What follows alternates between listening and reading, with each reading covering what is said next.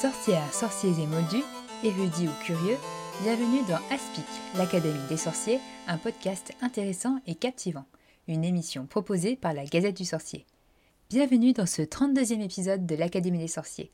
Je suis Marjolaine et aujourd'hui nous vous proposons un épisode un peu spécial puisqu'il s'agit d'une captation de la table ronde que nous avons eu le plaisir euh, de co-animer avec nos amis de la garde de nuit Chris et Eridan lors des Imaginales 2022 il y a quelques jours et euh, la garde de nuit a capté cette, euh, table ronde euh, en vidéo et nous a autorisé à récupérer l'audio pour en faire un épisode. Donc c'est ce, ceci que vous allez entendre aujourd'hui. Alors comme il s'agit d'une captation d'un événement live, forcément la qualité du son va être un peu différente de d'habitude, mais on espère que tout sera audible et que vous allez pouvoir en profiter. donc je vous laisse tout de suite vous remettre dans l'ambiance des Imaginales ou vous mettre dans l'ambiance des Imaginales pour ceux qui, euh, n'ont pas eu la chance euh, d'être avec nous et euh, pour profiter de cette table ronde intitulée Roman, film, série, jeu, l'impact de la transmédialité sur les communautés de fans. Eh ben, bienvenue à cette table ronde conjointement menée par la Gazette du Sorcier et la Garde de Nuit, dont l'intitulé officiel et euh, roman, film, BD, euh, l'imaginaire à la conquête du transmédia. On va laisser derrière nous les attributs un petit peu martiaux de ce titre euh, pour lui préférer l'impact de la transmédialité sur les communautés de fans. J'espère que vous ne vous êtes pas endormis pendant cette, cette première intitulée. Et bah, sans plus de préambule, je vais donner la parole à la Gazette du Sorcier, donc à Marjolaine et à Alex pour, pour présenter la Gazette, tout simplement. En effet, euh, Marjolaine et Alix ont fait toutes les deux euh, partie de la Gazette du Sorcier. Euh, Alix est même rédactrice en chef de la Gazette. La Gazette, on est un site, on est le plus ancien site de fans francophones sur l'univers de Harry Potter. on a une activité sur notre site de publication d'articles de news, d'analyse, euh, d'opinion, etc. Mais on a aussi euh, euh, des illustrateurs, on a des podcasts, dont l'un, Aspic, dont on est toutes les deux les co-animatrices qui analysent la saga grâce à des invités universitaires ou spécialistes de différents domaines. on est sur Twitch, sur YouTube. voilà, on essaye d'animer la communauté de fans au maximum sur plein de médias différents. On est déjà transmédiatique. Et euh, voilà, pour, euh, voilà pour nous. Et ben nous, c'est euh, la garde de nuit, donc on représente les communautés de fans sur le trône de fer, enfin enfin, c'est partie des communautés de fans sur le trône de fer. on a Eridan avec nous du coup, et je suis Chris. Et ben, nous, on est là depuis 2005 maintenant, le trône le trône de fer étant un cycle qui, a des tomes, des intervalles entre les tomes assez longs. Euh, c'est dans ces intervalles-là que s'est formée la communauté. Et euh, de, 2005, c'était le premier intervalle. Et euh, ensuite, bah, on a évolué petit à petit. Maintenant, on a un statut associatif. On fait tout pareil que la Gazette, en gros, mais avec une fréquence un peu plus réduite en termes de parution de podcasts, de live, de choses comme ça. Voilà. Et on a surtout un wiki qui a beaucoup servi aux lecteurs, notamment francophones, bah, pour, euh, pour accompagner finalement la lecture de, tout un chacun, euh, cette encyclopédie. Et qui a aussi accompagné les spectateurs de Game of Thrones, du coup. Parce que pour se faire spoiler, notamment. du coup, sur la définition de la transmédialité, est-ce que quelqu'un veut se lancer? Alix, allez La transmédialité telle qu'on va en tout cas vous parler aujourd'hui, donc le fait de d'une œuvre qui, est publiée et qui est diffusée sur plusieurs supports différents euh, au fil des ans, au fil des envies de ces auteurs, euh, ou pas. Euh, donc, dans les deux cas, on a commencé sur des supports littéraires, mais qui ont évolué au cinéma pour Harry Potter, format sériel, série télévisée, au théâtre, en jeu vidéo, parce que ça compte comme un transmédia. donc voilà, en gros. Et c'est vrai qu'on parle à la fois donc dans transmédia de l'aspect adaptation euh, d'une œuvre sur adaptée à d'autres médias, mais aussi à une extension de la narration de l'univers euh, qui euh, du coup se, se, développe sous plusieurs formats dans différents médias. et des suites peuvent arriver dans d'autres médias que, dans, que, là où ça a commencé, avec des spin-offs aussi qui peuvent se diffuser sur différents, différents supports. Et on parle aussi, on parlera aussi un peu de, pas seulement de production officielle, mais aussi de la manière dont les fans produisent et font partie de, cet univers transmédia aussi dans leur production sachant que chez nous, à la garde de nuit, il y a déjà un petit frein euh, quand même à la création des fans, euh, qui est le fait que George R. Martin n'autorise pas la fanfiction sur son univers. Et donc, par conséquent, contrairement à J.K. Rowling, en fait, et du coup, on a peut-être un peu moins de, choses qui existent autour de la fanfiction. En tout cas, elles, peuvent exister, mais elles ne, sont pas, en tout cas, euh, dire, très considérées par le créateur de l'univers.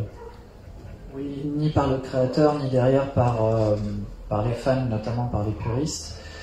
Euh, ceci étant dit, dans tout ce qui va être transmédialité et notamment tout ce qui va être création originale des femmes, on a quand même eu euh, tout ce qui est autour des jeux, essentiellement des jeux de rôle, des jeux de plateau, qui ont des fois été validés par Martine ou, sur lesquels il a juste eu un regard à un moment donné.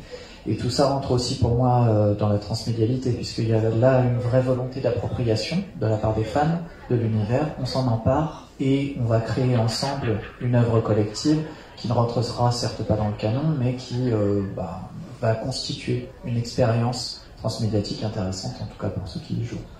Et du coup, bon, on va peut-être définir un peu euh, comment ces univers se sont étendus justement autour, autour de l'œuvre de départ. Euh, est-ce que a un de vous qui veut commencer sur les univers étendus? On peut très rapidement passer sur les adaptations parce que c'est le plus, évident, on en a déjà parlé, euh, que ce soit euh, pour Harry Potter ou Le Trône de Fer, on s'est retrouvé avec des adaptations de, l'œuvre littéraire en cours de parution d'ailleurs à chaque fois de, de l'œuvre source. On va, on va quand même dire qu'il y a eu un, intervalle un peu plus régulier pour Harry Potter. la différence d'Harry Potter, c'est que l'œuvre source c'est clos avant la, fin des adaptations. C'est ça. et, euh, et après, euh, par contre, on, a des, déclinaisons, si on reste sur le contenu, on va dire, officiel, euh, avec des, nouvelles œuvres qui démarrent sur d'autres supports que le support littéraire, puisque les animaux fantastiques, alors, ça dépend à quel, statut on donne euh, au manuel de base, mais euh, c'est vrai que le, la saga qui est en cours au cinéma est une saga qui n'existe pas euh, en autre format que, celle, que cette, ce format cinéma. Alors, qui a été pensé pour le cinéma. qui a été pensé pour le cinéma, oui. voilà. Et mais c'est, c'est le, ça va être le cas de, de certains des, des œuvres dérivées de autour du Trône de Fer, j'imagine en série. Euh, oui, puisque du coup je prends.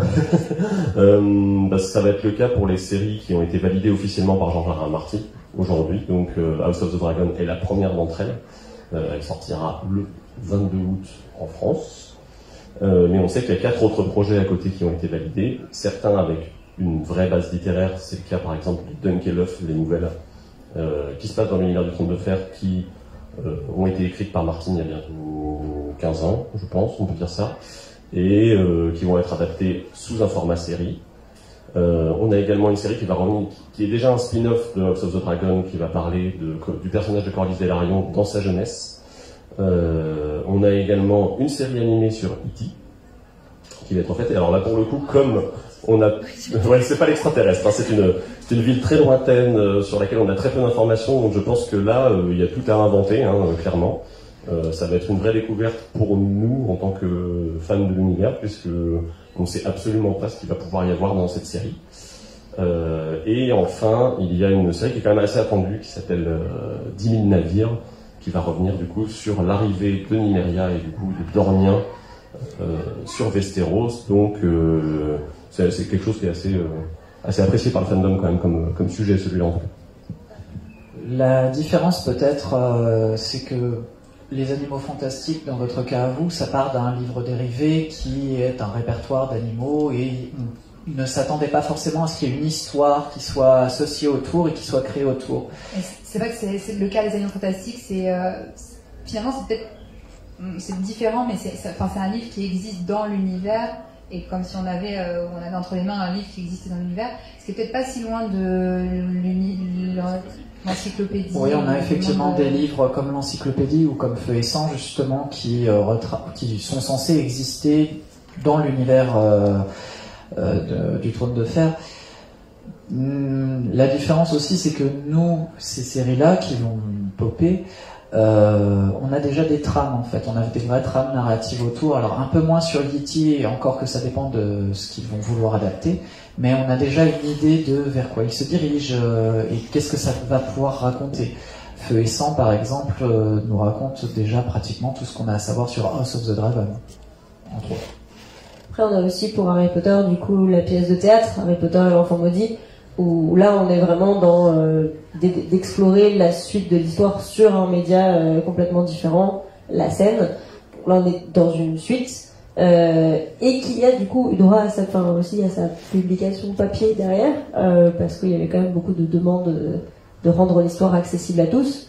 donc il y a eu à nouveau, enfin, je sais pas si on veut vraiment parler d'un dérivé, je pense que c'est juste le texte de la pièce qui est publié, mais mais donc il y a eu cette cette euh, aventure qui s'est créée et qui est en train d'être remodifiée puisqu'elle a été écrite comme une pièce de 5 euh, heures en deux parties. Euh, et là, depuis la reprise du, la réouverture des théâtres post-Covid, la pièce a été réduite dans le monde entier quasiment en une pièce d'une seule partie, sauf à Londres et en Allemagne, de, de 3h30, et où il y a énormément d'éléments de, de l'histoire qui ont été, qui ont été supprimés et d'autres choses qui ont été un peu euh, simplifiées. Vous savez déjà un peu lequel ou pas du tout? On sait un peu. Euh, on, sait notamment que la romance entre Scorpius et Rose n'existe plus. donc euh, la romance bien queerbaiting voilà, a été supprimée, donc c'est cool. Le truc évident la première fois qu'on voit la, série, enfin la, série, je crois, la pièce, le, shipping Albus et, et Scorpius soit plus cohérent et tenu, même si c'est pas explicite c'est un peu plus explicite. Il y a moins du coup ce truc de à la fin euh, ce petit revirement. Non non attention, il est, il est hétérosexuel. Ne vous inquiétez pas. Voilà. Est-ce que tu peux expliciter shipping pour les gens qui ne connaîtraient pas ce terme? Euh, Le ship, c'est le fait de d'apprécier, de défendre, euh, de se dévouer corps et âme à un couple fictif ou réel auquel on croit particulièrement. Euh, donc c'est un couple qui peut exister ou un couple qui peut être complètement euh, imaginé. Donc euh, par exemple le Romion, Ron et Hermione est un couple qui existe. Le Dramoir, le Drago et l'armoire à disparaître est un couple qui n'existe pas. Il y a des fanfictions dessus. D'où l'importance de mentionner. Quand je pense que nous on a juste le San San, franchement. Donc Sansa, Sandor pour ceux qui ne suivent pas. On est petits joueurs. C'est très simple. C'est tout à fait ça. Je vois ce que tu veux dire. Sur les supports, je ne sais pas si on voulait parler d'autres euh, exemples, on, a, euh. On, a un exemple un peu particulier qui est l'exemple chez nous du, du cas Cyanide, euh, qui est le cas des jeux vidéo qui ont été produits avant que HBO ne sorte officiellement Game of Thrones, donc entre 2007 et 2011. Euh, qui ont fini par être récupérés par la licence HBO. Enfin, il y en a un qui est sorti, qui est resté un peu indépendant, qui était un jeu de stratégie euh, qui servait, euh, qui, était un jeu d'escarmouche entre entre joueurs qui était prévu pour le multijoueur, qui se passait à Westeros du coup, où un des premiers scénarios était la danse des dragons quand même, c'était plutôt rigolo. Et le deuxième était un jeu de rôle un peu, alors avec beaucoup moins de moyens, mais un peu typé The Witcher, avec l'idée que le, joueur fasse énormément de choix et qu'il y ait des fins différentes à l'issue euh, de l'histoire. Et euh, ce jeu-là a connu un certain succès, euh, notamment pour son notamment pour son scénario qui est quand même plutôt bien foutu et plutôt dans la veine des bouquins. Mais dans les faits, HBO a négocié à ce moment-là pour a négocié avec Cyanide et du coup la musique de la saison a été utilisée. Et le trône de fer et certains doubleurs sont venus sont venus sur, et certains designs de personnages ont, été récupérés de, la série HBO. Donc ils ont un peu changé leur fusil d'épaule euh, en cours de route. Mais voilà. Et il y a eu un Telltales, mais qui était un produit dérivé de HBO pour, euh, pour la série. Donc là, Cyanide, c'est un peu différent. Et à tel point qu'à un moment, il était même question que les, personnages principaux soient mentionnés dans l'éventuel tome 6 un jour. voilà. on n'y croit plus. Hein. Mais Cyanide, c'était pour le coup une création un peu de fan sur, à ce niveau-là. Mais il y a eu plusieurs, aussi pas mal de jeux vidéo et jeux de plateau dans l'univers Harry Potter, en plus de jeux vidéo mais qui ont aussi euh, bénéficié de, de contenu euh, créé par Rowling pour les alimenter. Donc euh, il y a eu toutes les cartes de Choco Grenouille des premiers jeux vidéo, par exemple, celle qui avait écrit tous les textes. Le bestiaire Animaux Fantastiques, dont on parlait tout à l'heure, il a été publié en 2001, mais en fait, il y a de, de fortes grosses théories qui circulent sur le fait que quand Warner Bros. a a lancé la production des, jeux vidéo, ils avaient demandé une liste de créatures qu'ils pouvaient mettre pour faire des, des, petits duels entre les élèves de Poulard et les créatures magiques. Et donc J.K. Rowling leur avait pondu une liste de 20-30 créatures. Et puis un an plus tard, il y avait, euh, il y avait le bestiaire plastique qui sortait. Euh, donc, euh, voilà, ça a potentiellement un peu inspiré ça. Mais plus tard, il y a eu euh, les jeux Book of Spells, Book of euh, Potions, avec du contenu exclusif sur les autres écoles de magie, notamment Code of Storm, l'école russe, etc. Où c'était à nouveau du contenu créé par l'autrice qui est disponible que sur ce jeu vidéo, qui a été, on en reparlera, mais considéré comme canon, euh, mais euh, qui du coup qui est très peu très peu connu. Et on a le cas du, du Flipendo, qui est un sort qui avait été créé euh, pour les premiers jeux vidéo Harry Potter, euh, et qui est revenu dans Harry Potter et l'enfant maudit, euh, qui a été réutilisé et qui a été canonisé dans Harry Potter et l'enfant maudit. ah non et puis vous avez eu Pottermore quand même comme extension d'univers aussi, euh, dans un autre registre. ouais, bah ça peut-être que du coup ça, ça permet de, de, de, parler un petit peu des contenus euh, de, de l'auteur. Ça s'est transitionné sur le canon, alors je sais pas si on parle de ça, euh, mais euh, pourquoi pas voilà. voilà, puisque puisque là on a parlé un peu de ce qui existe et du coup on voulait parler surtout de quel impact ça a sur les communautés de fans et dans la manière notamment dont on euh, parle de, nos passions euh, de, entre, fans, euh, puisque cette multiplication des supports et cette multiplication des sources de, d'histoire, de, détails sur des univers crée des grands débats sur qu'est-ce qui est canon et qu'est-ce qui n'est pas et pourquoi c'est important, bah, parce qu'il faut se mettre d'accord sur quoi on discute et ou pas d'ailleurs. Hein. Peut-être qu'on n'a pas besoin de se mettre d'accord pour discuter de choses qu'on considère comme canon ou pas canon. Mais dans le cas de Harry Potter, euh, alors il y a la version euh, très puriste, euh, biblique, on va dire, de, de, considérer que c'est uniquement ce qu'il y a dans les sept tomes publiés qui est le canon de référence. Et ensuite, il y a d'autres fans qui considèrent que c'est tout ce qui vient de Rowling. Alors ça devient compliqué quand on considère ça parce que Cursed du coup, a un statut étrange parce qu'elle n'est pas autrice de Cursed Child, mais en même temps l'histoire vient d'elle a priori d'après ce qu'on nous dit. Euh, est-ce que c'est ce que tout ce que elle appose son, son saut, euh, c'est canon, voilà. Donc euh, et du coup Pottermore, c'était c'était tout un débat effectivement de, de ça rentre dans un format un peu officiel, plein d'informations supplémentaires à l'univers que du coup certains décident d'intégrer à leur canon ou pas. Euh, et c'est là qu'on commence à voir que le canon, ça devient plus quelque chose de personnel. C'est le head canon, comme on dit. Euh. Et, encore une fois, les films, euh, à chaque fois qu'on a une adaptation, est-ce que euh, on considère l'adaptation comme ayant son propre canon ou comme étant canon tant que ça, que contredit pas l'œuvre source ou pas Donc ça crée plein de, débats que j'imagine que vous avez de votre côté aussi. Beaucoup moins.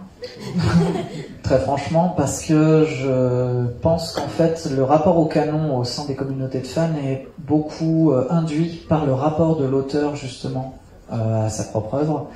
Vous, justement, Rowling a toujours été assez ouverte sur la question des fanfictions, sur la question des fanmates, sur la question de la création autour d'Harry Potter, alors que nous, George Martin a été assez clair et assez direct, il a été assez cash sur le fait que les créations de fans ne lui plaisait pas, ne l'intéressait pas particulièrement. Il est d'accord pour le jeu de rôle parce que lui-même il en a fait, parce que lui-même il a un affect positif par rapport à ça. Mais euh, les fanfictions, il est contre. Et je crois me souvenir qu'assez rapidement, au moment où la série est sortie, il y a eu des frictions de, canon. Typiquement le cas des Tyrell, où il y a des personnages qui ont été sabrés. On a quatre enfants Tyrell dans les livres, on n'en a que deux dans la série. Et il a très rapidement défini, Martin, que il y avait deux canons différents, celui de la série, celui des livres, et que ces deux canons n'étaient pas censés s'interpénétrer. On a quand même eu un cas sur la saison 1 où on a pensé qu'on avait la révélation des noms des dragons. Euh, et euh, au final, ben non, c'était pas ces noms-là. non, non, ces, ces noms-là, effectivement, ne sont pas considérés comme, euh, comme canon, en effet. On y a cru à un moment donné. En fait, dans, un, morceau de dialogue, au moment de la saison 1, vous avez Viserys Targaryen qui donne le nom de cinq dragons qui n'apparaissent nulle part dans le canon des livres. Et il n'y a que Balérion, effectivement. Tout à fait. Et en fait, euh, pendant un certain temps, certains fans ont voulu croire que euh, c'était les noms des dragons, que ça avait été décidé par Martine, parce que Martine était très présent lors de la création de la saison 1. Et ben en fait non, ça n'a jamais été confirmé. Le texte n'a jamais en tout cas confirmé que c'était bien le, le, nom des dragons. Du coup pour nous, la question du canon, elle se pose beaucoup moins. Et il a toujours été assez défini qu'il y avait deux canons différents, parallèles, qu'on pouvait discuter de l'un, qu'on pouvait discuter de l'autre, mais qu'il euh, ne fallait pas prendre les informations de l'un pour discuter de l'autre. Je pense que ce qui joue un peu par rapport aux, problématiques du canon de l'univers euh, Harry Potter Wizarding World, c'est aussi qu'on a une autrice qui est euh, qui est devenue très intrusive, euh, qui euh, s'est pas arrêtée d'écrire une fois que cet homme était publié. Elle a continué à intervenir beaucoup, donc on va pas parler de Pottermore.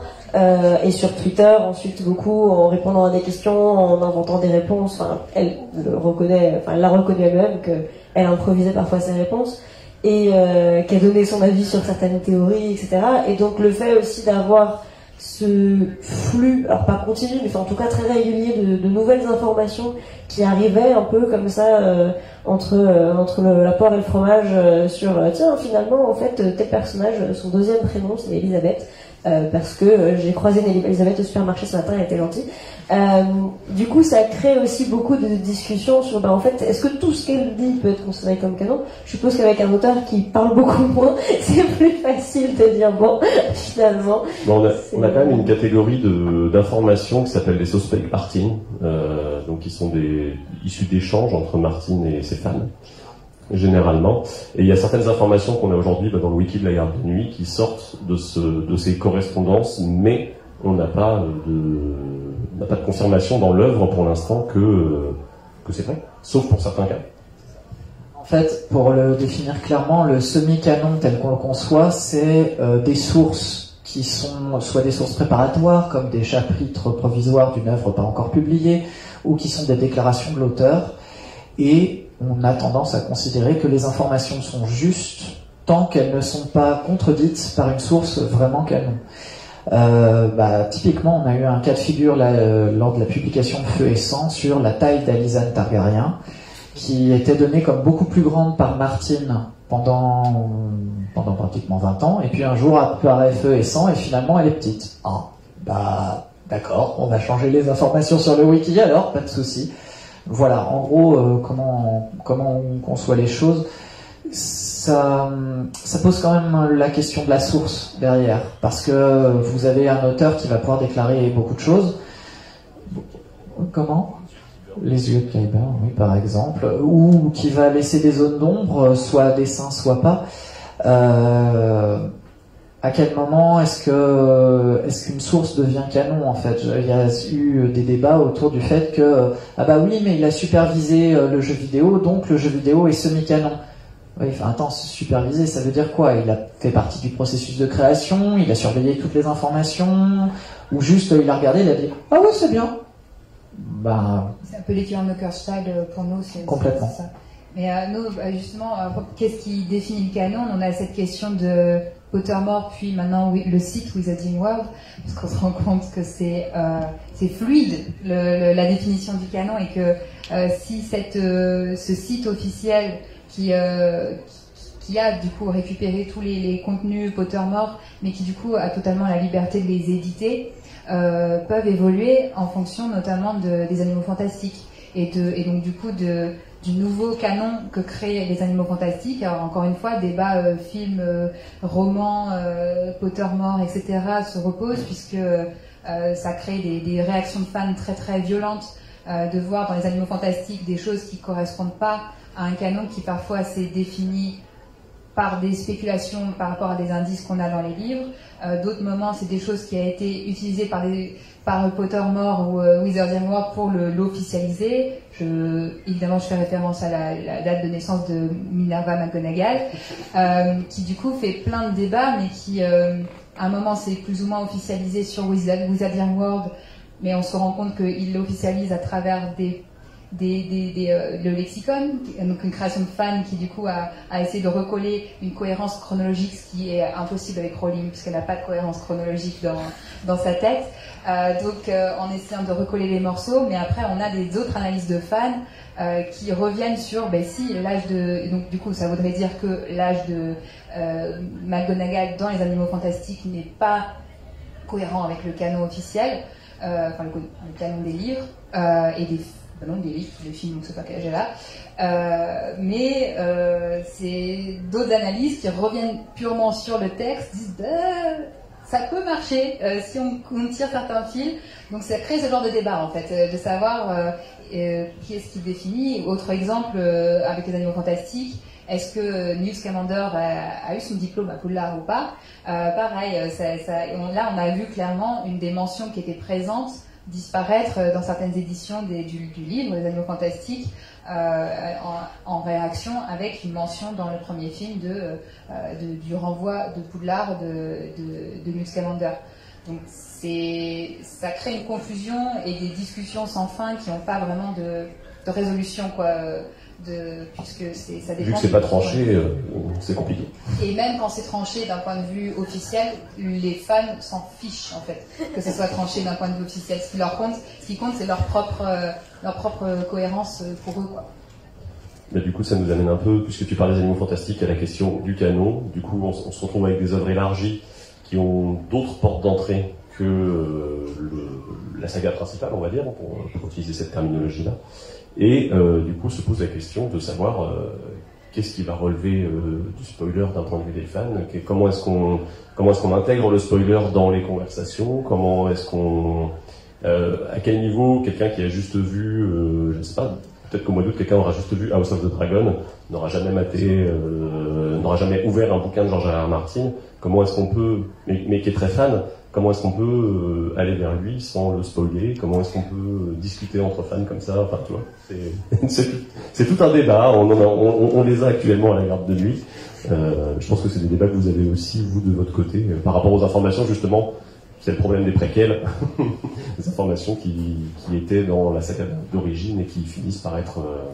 Bah, encore plus avec le, le, rapport de ce préquel, enfin, qui n'était pas présenté comme un préquel à la base, mais qui en devient de plus en plus un, euh, du, lien entre les Animaux Fantastiques et la saga euh, et la saga de livres et le film Harry Potter, puisque le premier film n'est pas un préquel. Euh, à partir du deuxième, à partir du moment où le, focus se recentre sur un personnage aussi important que Dumbledore, là, ça devient un préquel. Donc, donc encore une fois, effectivement, et par contre, il faut le, faut le rappeler, les animaux fantastiques peuvent être une porte d'entrée au Wizarding World certaines personnes n'ont pas du tout accroché, ou alors sont beaucoup plus jeunes, ou alors n'ont pas du tout accroché euh, à la vague Harry Potter et se retrouvent impliqués, et notamment dans le fandom, à travers euh, les animaux fantastiques. Donc euh, ça existe. Donc ça crée des, portes d'entrée très différentes, mais ça, ça existait déjà au moment où des adaptations, où la porte d'entrée par les films crée aussi une, distinction à l'intérieur d'une communauté de fans entre, entre les, ceux qui rentrent par le film et qui restent côté film euh, pour différentes raisons, pas forcément par flemme de lire, hein, des fois par choix très, très assumé, et d'autres qui, à l'inverse, vont arrêter de regarder aussi les, adaptations et vont rester, bon, bah non, les, films, les livres, ça me suffit. Donc euh, on n'a plus du tout d'unité là de, communauté de fans à partir du moment où on a ces, différentes entrées et ces différentes manières de consommer un univers. Et je pense que les différentes d'entrée font aussi que l'intérêt du coup euh, pour euh, pour l'œuvre, enfin les, chacun a vraiment des aspects de l'œuvre qui vont plaire ou pas du tout, au contraire pas du tout en fonction de la façon dont ils sont rentrés dans l'œuvre. Et, euh, typiquement, euh, on parlait un peu tout à l'heure des, théories qui nourrissaient beaucoup le, fandom. c'est quelque chose, beaucoup de gens qui sont rentrés par les livres ou qui rentrent aujourd'hui par les animaux fantastiques, c'est pas du tout quelque chose, par les films, pardon, ou par les animaux fantastiques, c'est beaucoup moins quelque chose qui, qui les intéresse quand on discute. Euh, voilà, et on, a beaucoup des fois de réactions un peu, mais pourquoi on, pourquoi on discute de ça? C'est quoi l'intérêt? C'est quoi le débat? On verra bien à la suite. Alors que le fait d'arriver par des livres où il y, avait une richesse euh, vraiment voilà, très particulière, il y avait vraiment beaucoup d'indices. Euh, les tomes d'Harry Potter étaient quand même chacun un peu construit comme des enquêtes policières avec euh, des petits détails parseminés partout euh, pour essayer de comprendre euh, comment l'univers fonctionnait et un, monde, une toile de fond aussi qui était qui était très riche, qui fait beaucoup de fois riche. Euh, et donc ça, ça, donnait envie toujours de creuser plus, de comprendre le lien entre les personnages, d'essayer de est-ce que tel personnage secondaire va tout à coup devenir beaucoup plus important.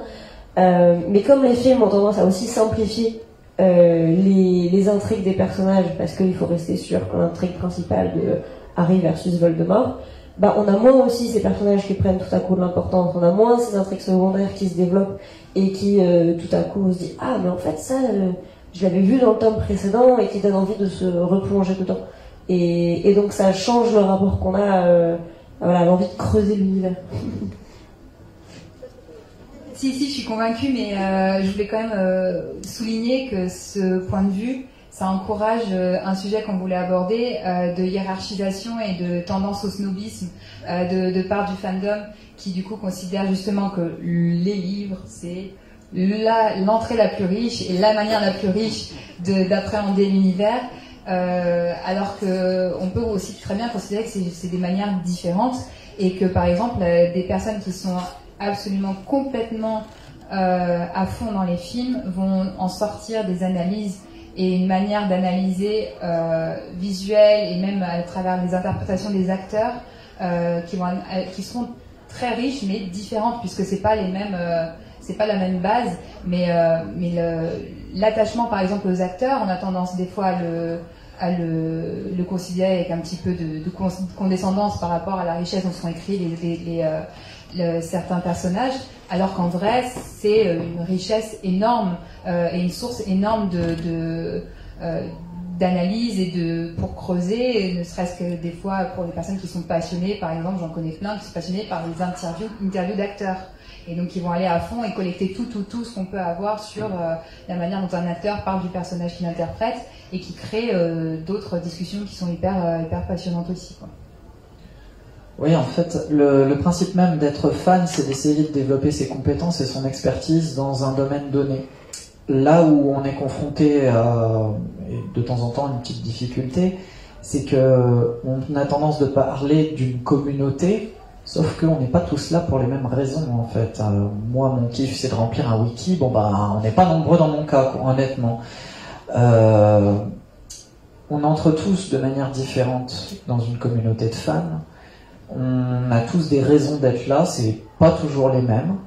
Euh, nous, on avait été assez euh, étonnés et surpris au moment de la diffusion de la saison 8 parce que nos attentes ne correspondaient pas toujours nos attentes et même notre perception de, des épisodes de la saison 8 ne correspondaient pas toujours aux attentes et à la perception des personnes auxquelles on était confrontés. On était souvent invités sur des plateaux ou euh, à des podcasts. Pour nous, la saison 8 était assez laborieuse, hein, on va pas se le cacher, euh, et on a été confrontés à des gens qui, eux, au contraire, voyaient vraiment des qualités dans cette saison 8, des qualités cinématographiques, des qualités d'acting, des qualités de mise en scène, auquel on était nous des fois complètement hermétiques. Et ça apportait en réalité une véritable richesse au débat. Et c'est quelque chose qui moi me paraît important, en tout cas quand on a une communauté de femmes et quand on veut la faire vivre, c'est d'essayer d'arriver à concilier les différentes composantes de cette communauté. Parce qu'on n'est pas tous là pour la même chose, mais on partage tous quand même, à un moment donné, une forme d'affect très fort sur euh, cet univers-là qu'on essaye de s'approprier par une porte d'entrée, quelle qu'elle soit. Ça me semble être euh, une belle expérience à vivre et à valoriser. Donc partant de là, effectivement, toute la difficulté, c'est de se dire, bah, entre celui qui sait déjà depuis 20 ans peut-être ce qui se passe dans House of the Dragon, parce que la résolution, on la connaît, hein, elle est dans les bouquins d'origine, euh, on a vu que c'était en 2005, je crois, qu'a été publiée la première mention, et elle nous spoile toute la résolution de la série. Si je veux, là, en deux minutes, je peux vous la spoiler. vous voyez comme c'est simple. Et comment on va réussir à concilier ces gens-là avec ceux qui euh, vont débarquer parce qu'ils vont découvrir House of the Dragon et ils vont se dire ah les costumes c'est trop bien l'acting j'adore les interprètes sont formidables. C'est toute une réflexion qui est à et qui est où il faut essayer de trouver des solutions quand on gère une communauté de fans. Ça me paraît moins important en tout cas. Et qui vont peut-être vouloir euh, consommer, s'ils étaient fans de la série, euh, qui vont peut-être avoir envie de suivre House of the Dragon avec la même excitation et l'attente et la peur du spoiler ou ce genre de choses, euh, enfin avec le vrai suspense qu'ils ont vécu avec euh, Game of Thrones peut-être.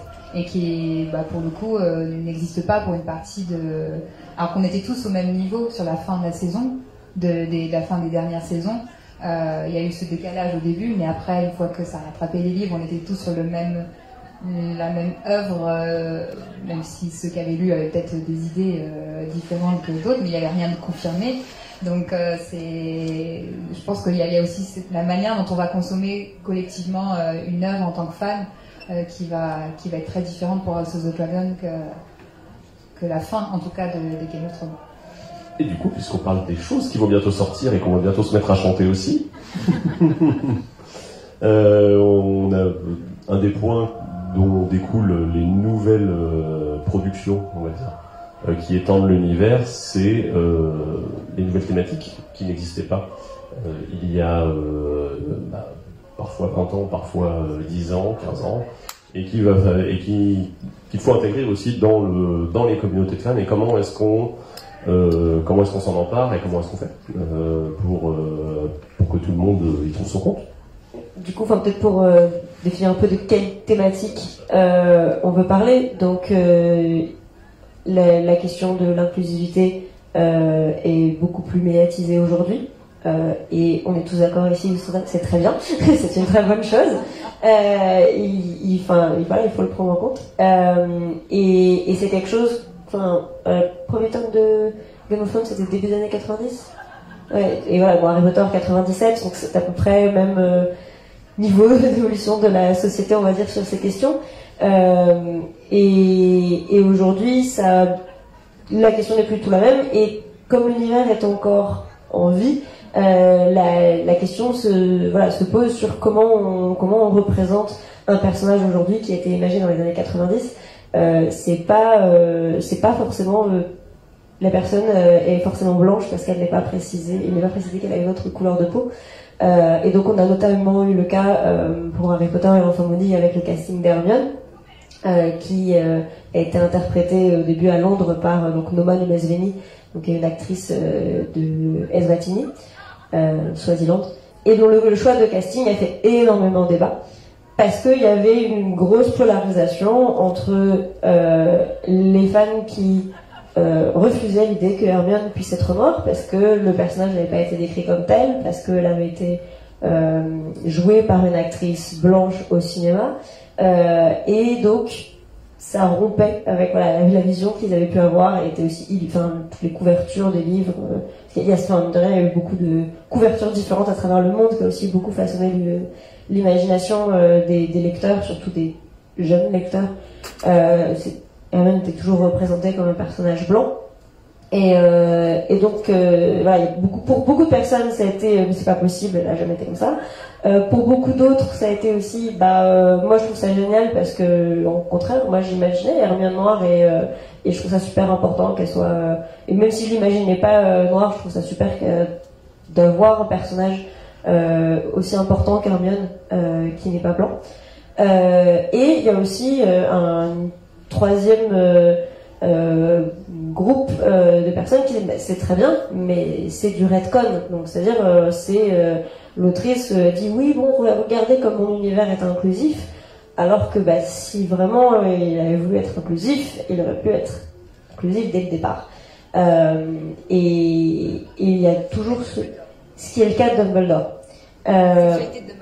Voilà, la sexualité de Dumbledore qui a été annoncée comme homosexuel en, 2007, juste après la sortie du top 7. Euh, mais euh, ça n'a pas été écrit dans les livres, et puis finalement il a fallu 15 ans là pour euh, Le secret de Dumbledore qui est sorti il y a un mois pour dire officiellement d'une production Wizarding World, Dumbledore est gay.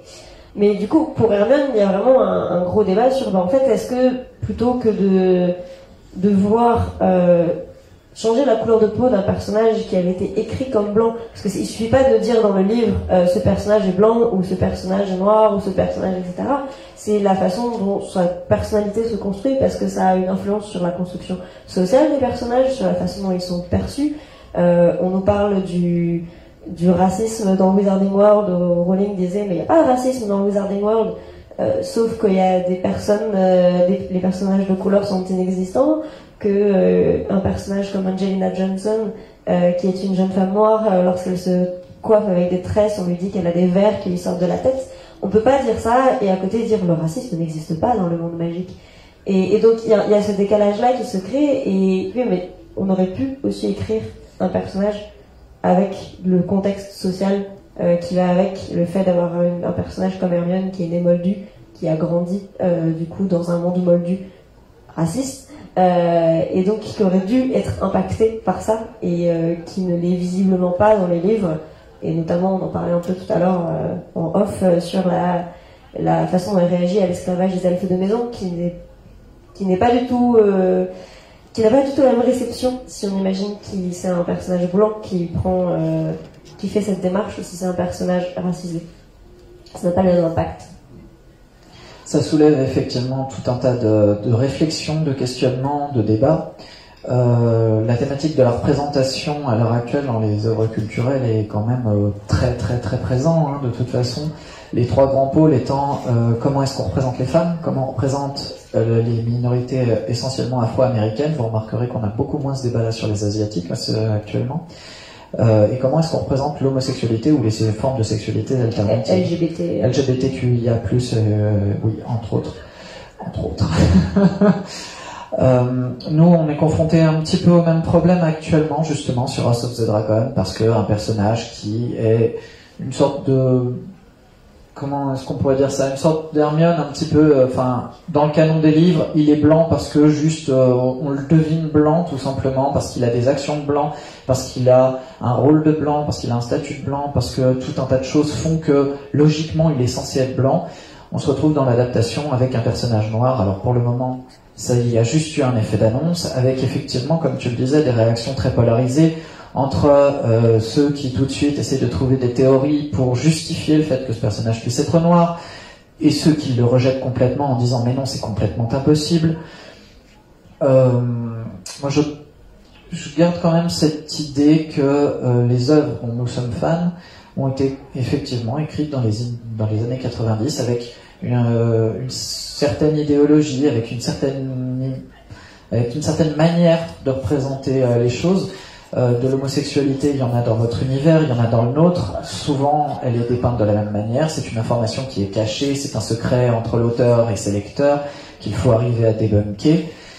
C'était la manière de faire des années 90-2000. Est-ce que c'est encore judicieux dans des adaptations de nos jours, dans des œuvres de nos jours, euh, de représenter ces thématiques-là, de représenter les femmes comme elles l'étaient dans les années 90, de représenter les minorités ethniques comme elles l'étaient dans les années 90 et de représenter les, la sexualité alternative, les LGBTQIA+, de la manière dont elle l'était dans les années 90 ben, ben, non, pas forcément. Les temps changent et euh, les produits culturels doivent évoluer avec eux et je pense que c'est pas très surprenant si actuellement on a une, euh, une tendance générale qui va vers beaucoup plus de représentativité. Doctor Who va être incarné par un acteur noir au surplus gay. La série a toujours été très friendly de ce point de vue-là, mais euh, avant c'était une femme, tout à fait, la première femme docteur. Euh, vous avez aussi des acteurs afro-américains qui ont été castés du coup dans les univers de Goth, dans les univers d'Harry Potter, dans les univers du Seigneur des Anneaux, j'y arrivais. On a là un vrai changement de paradigme culturel. La question c'est comment est-ce qu'on l'accueille? Ça après la réponse elle est personnelle. Et c'est tout l'enjeu justement du transmédia aussi, puisque à quoi sert le, transmédia À garder, comme tu dis, vivant un univers et, une œuvre, et comment on la garde vivante, euh, pas en euh, pas en l'enfermant dans le contexte dans lequel elle a été écrite, et euh, en, entretenant une nostalgie sur ce, moment, cet âge d'or du moment où, elle a été écrite et qui devient très rapidement poussiéreux et même aujourd'hui de plus en plus rapidement poussiéreux, voire problématique. donc c'est tout l'enjeu justement d'avoir à la fois des réadaptations et aussi une extension des univers, de l'univers, des questions qui sont posées, des, des histoires qui sont racontées, euh, de le rendre euh, littéralement vivant et donc euh, le faire évoluer exactement ce que tu as dit avec, avec les questions qu'on a envie de poser et qu'on a envie de, de mettre en avant aujourd'hui. Même si l'effet fait que ça, comme les autres questions qu'on a posées sur le canon, l'effet concret et euh, qu'on vit enfin dans les, fandoms, c'est du clivage euh, permanent et euh, du débat du débat permanent, mais qui est à l'image, ça on l'avait mis dans les notes, mais qui est, pas propre aux univers de fans. C'est un, contexte voilà, de société et, de, de, manière de parler les uns avec les autres qui est, qui est assez c'est plutôt les communautés de fans qui sont à l'image du reste de la société. Sachant que pour nous, l'âge d'or n'est pas fini, puisque nous n'avons toujours pas le dernier livre. Donc, euh, a priori. Mais ce qui peut être intéressant, par contre, c'est de se dire que si les derniers, il y a quelque chose quand même sur le trône de fer qui est un peu particulier, c'est que elle a été euh, une œuvre considérée comme novatrice en fantasy au moment où elle est sortie, et elle va probablement se terminer en étant complètement à l'ouest par rapport aux thématiques actuelles.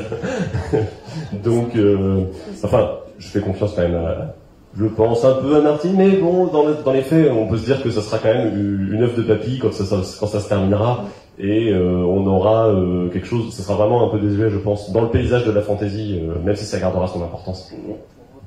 Pour rebondir là-dessus, justement, Feu et Sang, qui est censé être une préquelle, est sorti là il y a 3 ans, 4 ans même maintenant, je crois on sent que MeToo est passé par là, on sent qu'il y a une petite volonté d'essayer de faire quelque chose, d'autant que Martine a quand même toujours été assez réceptif au fait que euh, des femmes fortes dans un univers qui les rejette, ça fait partie de ses thématiques. Bah, il n'empêche que euh, Feu et Sang est censé quand même dépeindre l'échec des femmes à s'imposer d'un point de vue politique et euh, surtout le fait que la disparition des dragons, entre autres, va contribuer à cet échec. Euh, ça se termine très bien pour les fans, quoi. À la fin, euh, tu dis quand même que le euh, le panorama qui est adressé à la fin de Feu et Sang sur la situation des femmes est quand même vraiment pas reluisant. Après, il essaye de tourner ça de manière à le dénoncer, bien entendu, mais ça n'enlève rien au fait que si vous voulez un message d'espoir avec une représentativité des femmes qui vous satisfasse, je ne pense pas que Feu et Sang soit forcément le bon livre à lire. Je ne sais pas si House of the Dragon sera la bonne série à regarder de ce point de vue-là. Euh, je ne parlerai pas des autres questions parce qu'en termes de représentation et des minorités et d'homosexualité, euh, bah, là aussi, on sent qu'en fait, la société de, Westeros est un petit peu l'image de la nôtre, avec des tabous euh, sur ces questions-là, justement, ou avec des freins sur ces questions-là. D'autant plus que Martin, se revendiquant d'une espèce de réalisme médiévalisant, il a tendance à accentuer le fait que quand tu es homosexuel, tu dois te cacher. Quand tu es noir, tu ne peux pas aspirer à de plus hautes fonctions parce que la méritocratie n'existe pas. Euh, je ne sais pas, effectivement, comme tu disais, si à la fin de la saga, on aura des réponses intéressantes à ces thématiques-là, ou en tout cas les réponses que notre société actuelle a envie et besoin d'entendre dans une œuvre culturelle. Et je pense que c'est, enfin, le point commun dans ces deux œuvres, c'est que elles ont, enfin, aujourd'hui, quand on les regarde avec voilà le, le bagage culturel, les connaissances qu'on a là-dessus, euh, qu'on regarde un produit culturel des années 90, on se dit oulala, ça, ça date euh, et il y a des trucs qui ont mal vieilli. Et en soi, le problème, c'est pas que l'œuvre a mal vieilli, c'est le produit de son époque, c'est logique. Et quelque part, c'est une très bonne chose qu'on se rende compte que ça mal vieilli. Ça veut dire que nous, on a évolué en tant que personne et en tant que société. Donc c'est plutôt une bonne nouvelle. Donc le problème, c'est pas que les, livres sortis à l'époque soient vieillots. Le problème, c'est que aujourd'hui, ce qui, qui sort aujourd'hui n'arrive pas à se détacher de ça et qu'on est toujours dans cette continuité de, effectivement, comme tu dis, un peu cet âge d'or de il faut rester à ce qu'on faisait avant. Alors que ben non, ça peut pas, ça a pas besoin de rester pareil, justement. il y, a, quand même une. Alors, le récit euh, change. Euh, enfin, le récit ne change pas. Justement, on reste un peu sur la même thématique. La seule chose dont on peut se satisfaire du côté du trône de fer, c'est sur les équipes de production euh, de HBO. on a quand même une, place de la femme et une place de qui est vraiment passée de quelque chose d'absolument horrible. Si un jour vous mettez le nez dans l'ouvrage de James Bird, Le feu ne tue pas le dragon, qui raconte comment est tourné Game of Thrones, vous vous rendrez compte à quel point euh, la femme objet sur les plateaux de cinéma quand elle est à poil, c'est absolument immonde. Euh, Aujourd'hui, on est aussi passé à un pool de scénaristes pour House of the Dragon qui est à 50% composé de femmes, ce qui n'était absolument pas le cas de, God, qui était une production d'hommes euh, en tout point. Donc on peut, même si le récit malheureusement comporte encore euh, des, des, traces de cette époque-là, on peut se féliciter qu'il soit adapté par des gens euh, qui ont envie que, ça change quand même d'un point de vue de la société. Je voulais rebondir sur ce qu'a dit euh, Alix parce que euh, je suis d'accord, c'est bien que les productions euh, s'actualisent par rapport aux thématiques de la société. Là où je peux comprendre qu'il y ait un petit problème, mais c'est plus le côté puriste qui parle, c'est que lorsque enfin, la plupart des choses qu'on nous propose désormais, ce sont des préquels, justement, pour vous avec les animaux fantastiques, pour nous avec House of the Dragon. Donc on est censé, dans une préquelle, respecter l'univers tel qu'on va le découvrir au début de la série phare, donc au début d'Harry Potter ou au début de Goth, et même donner des, explications sur comment cette société peut se retrouver comme ça, comment est-ce qu'on a pu accoucher de cette société-là. Lorsqu'on fait intervenir du coup euh, des bah, typiquement le cas de Corlys, quand on fait intervenir un personnage noir dans la généalogie d'un personnage blanc, comment est-ce que derrière on arrive à le justifier? Est-ce que ça va être traité ou pas? Ça peut soulever quand même des débats, des questions qui peuvent être intéressantes à poser hein, de toute façon. Moi j'ai quand même ce souci-là avec les préquels, je reconnais. Euh, c'est pour ça que je préférerais qu'il y ait des séquelles, honnêtement. Oui, le mot est moche, mais je, je, reconnais. Il y, a des... Il y a des séquelles de la saison 8, je suis d'accord. Mais je préférerais personnellement des séquelles, même à 500 ans d'écart et avec des histoires réellement innovantes, plutôt que justement des préquelles où de temps en temps on se dit, tiens, ça, c'est pas très logique par rapport à l'univers qui m'avait été présenté il y a 10 ans, qui a vieilli du coup, hein, évidemment. Mais pourquoi est-ce que cet élément-là que je vois dans ce qui est censé être une préquelle, je l'ai pas eu dans euh, l'élément de la séquelle Bah tiens, typiquement, la sexualité de Dumbledore dont on n'a jamais parlé euh, où c'est quand même très même très enterré, euh, franchement, dans le deuxième film, où c'est pas du tout évoqué, et où ça l'est de manière extrêmement explicite dans le troisième film. Est-ce que c'est une bonne chose ou pas? Moi, j'aurais tendance à dire que oui, puisque c'est dit de manière euh, très très ouverte et que c'est dit plusieurs fois et que ça ne choque personne en soi, donc c'est une bonne manière de la représenter. Mais est-ce que ça pose pas quand même des questions vis-à-vis du, canon, de la cohérence euh, Voilà, je pense qu'on peut sacrifier la cohérence et le canon euh, au profit d'une représentation un peu plus ouverte, hein, entendez-moi bien, mais ça donne presque le sentiment que c'est dommage quand même et que tout ça arrive bien tard. Après, ça pose aussi la, question. C'est vrai que nous, on commence de plus en plus à se poser la question du côté Harry Potter d'une nouvelle euh, adaptation de, des romans. Euh, alors, on se dit, bon, c'est un peu tôt, mais en même temps, 10 ans que c'est fini, euh, la première, la première saga de film, 20 ans qu'on a eu les premiers, euh, ça arrivera. ça arrivera dans un avenir plus ou moins proche, et ça va être assez passionnant à de voir qu'est-ce que ça peut donner. Alors, on imagine probablement plutôt un format série, qui laisse beaucoup plus le temps que des films euh, et puis qui laissera peut-être un peu plus de liberté aussi dans la manière dont ils vont vouloir se réapproprier euh, cette histoire. Euh, mais c'est là, on va ça va poser d'autres questions. On ne sera ni dans du, du sequel ni dans du préquel. On sera dans une réinterprétation euh, euh, comment on va choisir de mettre en avant tel, euh, peut-être pourquoi pas rajouter des choses à l'histoire sur des interstices qu'on n'a pas explorés, qui sont qui échappaient au point de vue de Harry, puisqu'on est dans une série uniquement du point de vue d'un jeune garçon, bah, peut-être que blanc.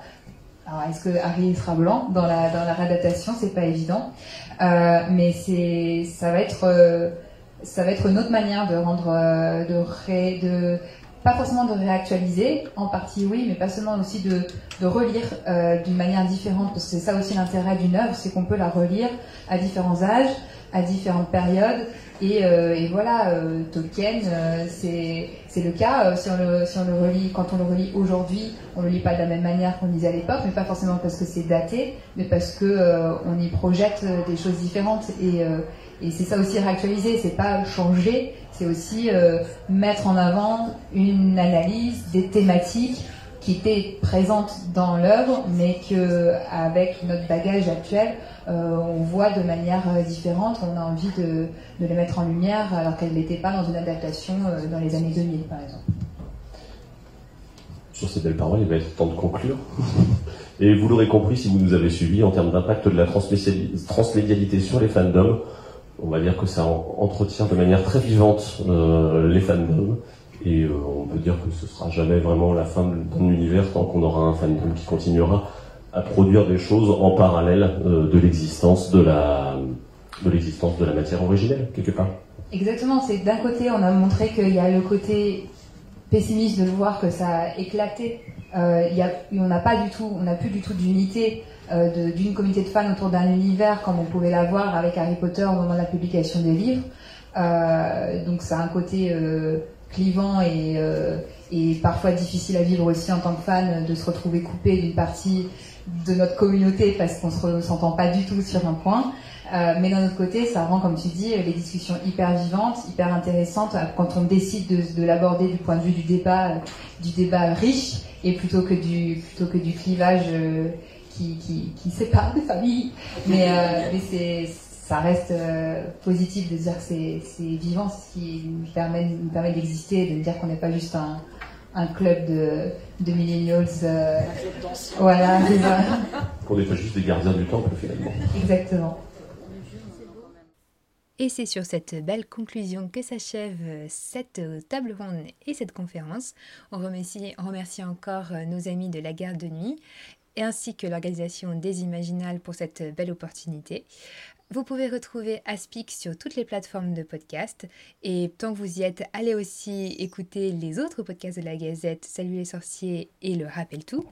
Vous pouvez nous contacter sur nos réseaux sociaux, euh, sur Facebook, sur l'Académie des sorciers, sur euh, Twitter, aspic underscore GDS, euh, ou sur tous les réseaux sociaux de la Gazette du Sorcier. Vous pouvez aussi nous envoyer un mail à rédaction at gazette-du-sorcier.com. Et on se retrouve très vite pour un prochain épisode. Et surtout, chers auditeurs, n'oublie pas, passe tes bus d'abord.